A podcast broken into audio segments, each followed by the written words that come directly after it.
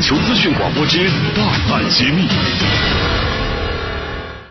欢迎收听本期的档案揭秘，我是主持人苏晨。档案揭秘的播出时间是每周一到周六下午一点三十分和晚上八点三十分，每周日上午八点、下午一点。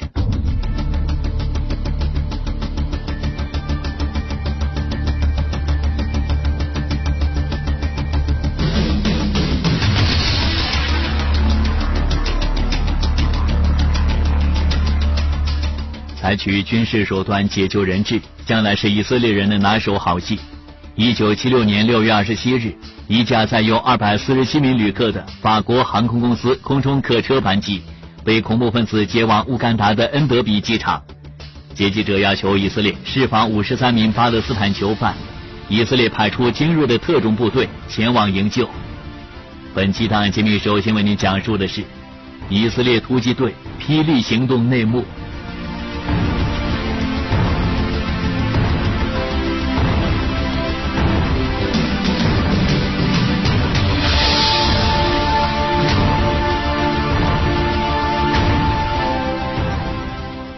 九七六年六月二十七日下午，当时还是以色列军队上校的贝特赛前往特拉维夫开会。一点钟的时候，突然有一名年轻军官闯入会场，说一架以色列人乘坐的飞机被恐怖分子劫持。所有在场开会的特种部队高级官员立刻赶往以色列的本古里安机场，因为当时有消息说这架飞机可能会在本古里安机场着陆。上级要求贝特赛等军官做好准备。一旦有必要，就率领特种兵在那里强行解救人质。但是最终飞机没有在本古里安机场着陆，而是去了乌干达。飞机上究竟发生了什么事，没有人知道。后来飞机上有一名持英国护照的犹太女人质弄伤了自己的腹股沟，向恐怖分子谎称自己刚刚怀孕，恐怖分子便将她释放。以色列情报机构摩萨德立刻派人去伦敦找到了这名女人质，了解情况。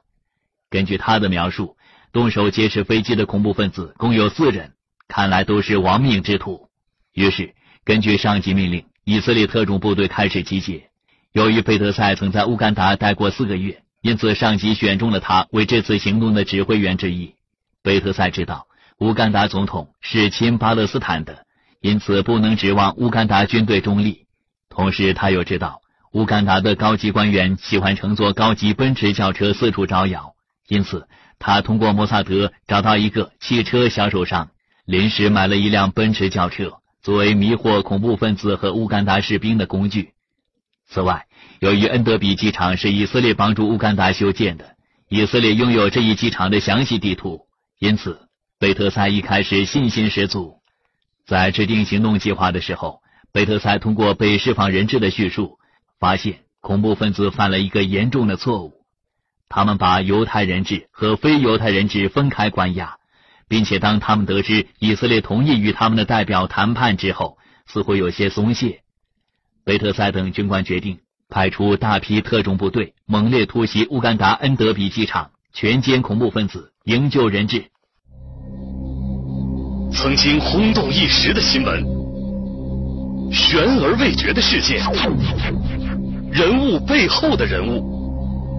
这里的故事并不简单。档案揭秘，请收听环球资讯档案揭秘。关注档案揭秘，知晓历史背后的故事。我是主持人苏晨。档案揭秘的播出时间是每周一到周六下午一点三十分和晚上八点三十分，每周日上午八点、下午一点。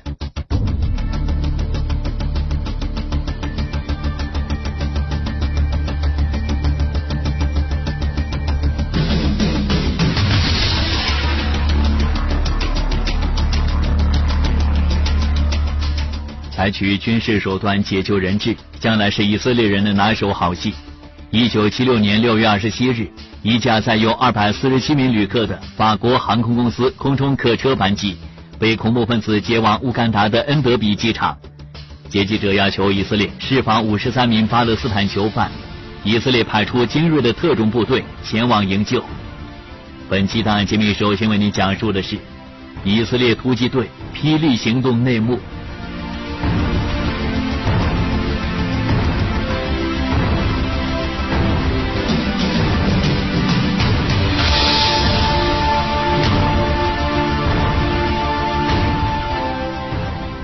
当行动命令下达之后，大量的士兵和飞机聚集在位于卢德附近的以色列空军基地，准备出发。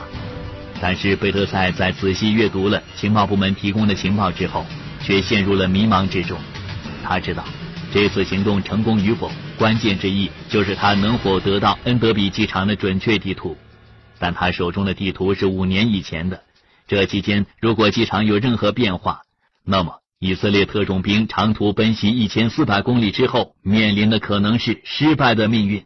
于是，贝斯特与摩萨德特工施罗摩盖尔取得联系，要求他立刻想办法把恩德比机场如今的详细情况拍摄下来。当时，施罗摩盖尔正在伦敦执行任务。接到命令之后，他从伦敦乘坐飞机赶到肯尼亚首都内罗毕。在内罗毕，他又租了一架轻型飞机飞往恩德比。在恩德比机场上空，施罗摩向地面控制塔台报告说，他的飞机出现了机械故障，因此不得不在空中盘旋一段时间。当时乌干达人根本没有料到这是一架有军事目的的侦察机。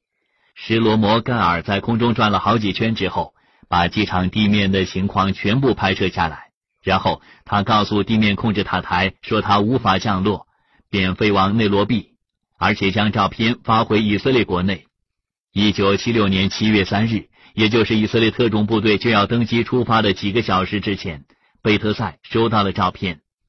与此同时，以色列特种部队另外一个重要人物约尼内塔尼亚胡也从西奈半岛的军事演习现场赶回。